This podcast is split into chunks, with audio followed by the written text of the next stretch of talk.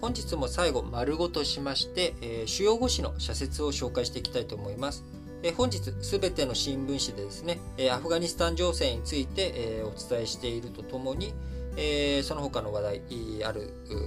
ところと、え毎日新聞はね、えアフガンの話だけになっておりますが、あこちらをお伝えしていきたいと思います。えまず朝日新聞、アフガンと米国最長の戦争何だった？ということで、えー、テロの根源は各地に広がる紛争や格差、貧困であり、失敗国家をなくさない限り安全な世界は築けない。同時テロから学ぶべき教訓を生かさず、軍事偏重の行動に走り続けた結果、疲れ果てたのが今の米国の姿ではないかということで、アメリカのこの20年間を振り返っての社説となっております。えー、朝日新聞もう一本はですね、えー、閣僚靖国参拝、首相に歴史観はあるかということで、えー、8月15日、えー、靖国参拝や、え、首相の戦争、え、に対するですね、終戦の日の演説、文書、こういったものについて内容を踏まえて、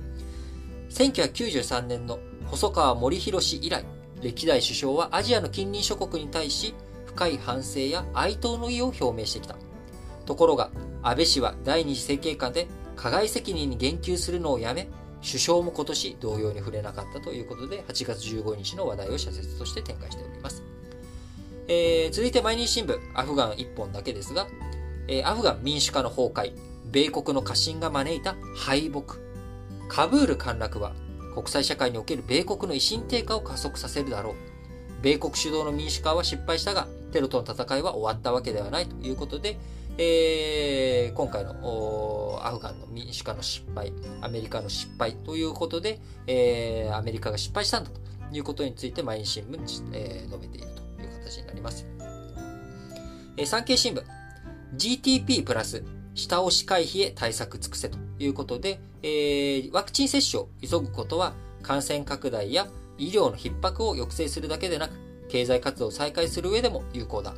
接種が広く行き渡る前に、景気が息切れするような事態は避けなくてはならないということで、えー、GTP、年率換算の GTP1.3% についての話になっております。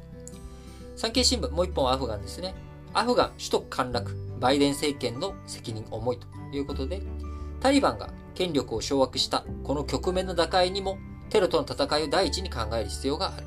なし崩し的な政権奪取は認められないが、同時にアフガンが国際的に孤立する事態は避けたいということで、まあ、タリバン政権とどういうふうに向き合っていくのか、アフガニスタンとどういうふうに今後付き合っていくのか、えー、こういったところが大切だと、えー、産経新聞です。読売新聞、広域豪雨被害、早めの避難行動を心がけたい。ということで、今、大雨、え全国各地で、え降っております。え偏西風がね、え蛇行した結果、あ梅雨前線に似たような、あるいは秋雨前線と似たようなあ前線帯が日本列島に長く停滞しているということで、えーこう、まるで、え、梅雨の、最後に大雨が降る時のような形で今大雨が、え、全国各地で降っております。え、雨が止んだ後もですね、地盤、ぬかるんだ状態、そして土砂災害というものは、雨が止んだ後にもですね、十分に可能性、被害の危険性というものがありますので、え、十分、え、注意を続けていただきたいと思います。避難のタイミングを見極めるのが難しいが、小康状態になったからといって安心できない。すでに地盤が緩んでいる可能性がある。夜間を避け、早めに避難することを検討してほしい。読売新聞からの抜粋です。え、読売新聞もう一歩、タリバンですね。タリバン復権。アフガンを見捨ててはならぬ。アフガンが非民主的な体制に逆戻りし、再びテロリストや過激派の温床となれば、20年間の国際社会の努力は無に帰すことになりかねない。アフガンの混乱は国際テロの危険を増大させるということで、えー、日本にとってもですね、えー、2002年、2012年とアフガンの復興支援のための国際会議を東京や、えー、日本でね、開催していったということもありますし、えー、アフガニスタン、えー亡くなられた中村医師、えー、一生懸命アフガンでの人道支援、いろんな人たちがやっていた部分、こういったものがですね、えーすべて水泡に帰し、20年間が水の泡となってしまうようなことを避けていくために、どういうふうに国際社会やっていくべきなのか。アフガンがですね、不安定化してテロの問題というものがまた再懸念していく、あるいは中国の影響力が浸透していく、そうなってくると日本の尖閣諸島の問題や日本の周辺地域、あるいは北朝鮮とか、いわゆるならず者国家というようなね、そういった国々の力とか、そういったものの、えー、挑発行為、こういったものが過激化していく可能性というものも十分あります。え、日本にとってアフガン情勢、国際社会の安定というものは決して他人事、一言ではないという思いを持って見ていきたいですね。えー、続いて日経新聞。巧みな政策で経済を支えようということで、こちらも、えー、GDP 出てきたことに対する、えー、記事ですけれども、社説ですけれども、度重なる緊急事態宣言の発令やワクチン接種の出遅れが響き、景気が思うように回復していないのは明らかだ。個人の貯蓄や企業の手元資金は潤沢でも、政府の感染症対策が貧弱なままでは消費や投資の活性化につながらないということで、まあ、やっぱり安心感というのがないとね、財布の紐っていうのはいくらお金があっても、これだけお金があれば安心だっていう風にならないとなかなか使わない。えー、今状況が不安定で今後どうなるかもわからないっていうところだとですね、なかなか財布の紐、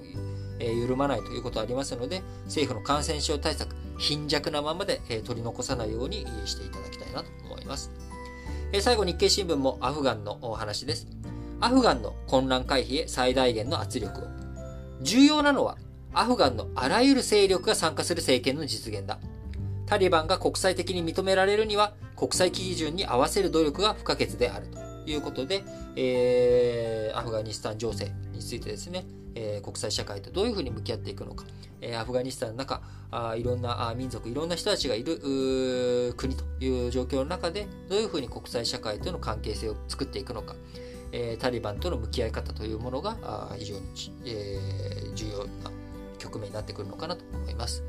今年、国際情勢いろんなものが動きまし動いています。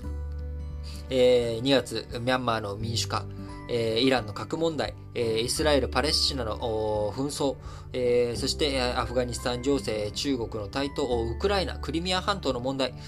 本当に世界各地でいろんな問題が横たわっています。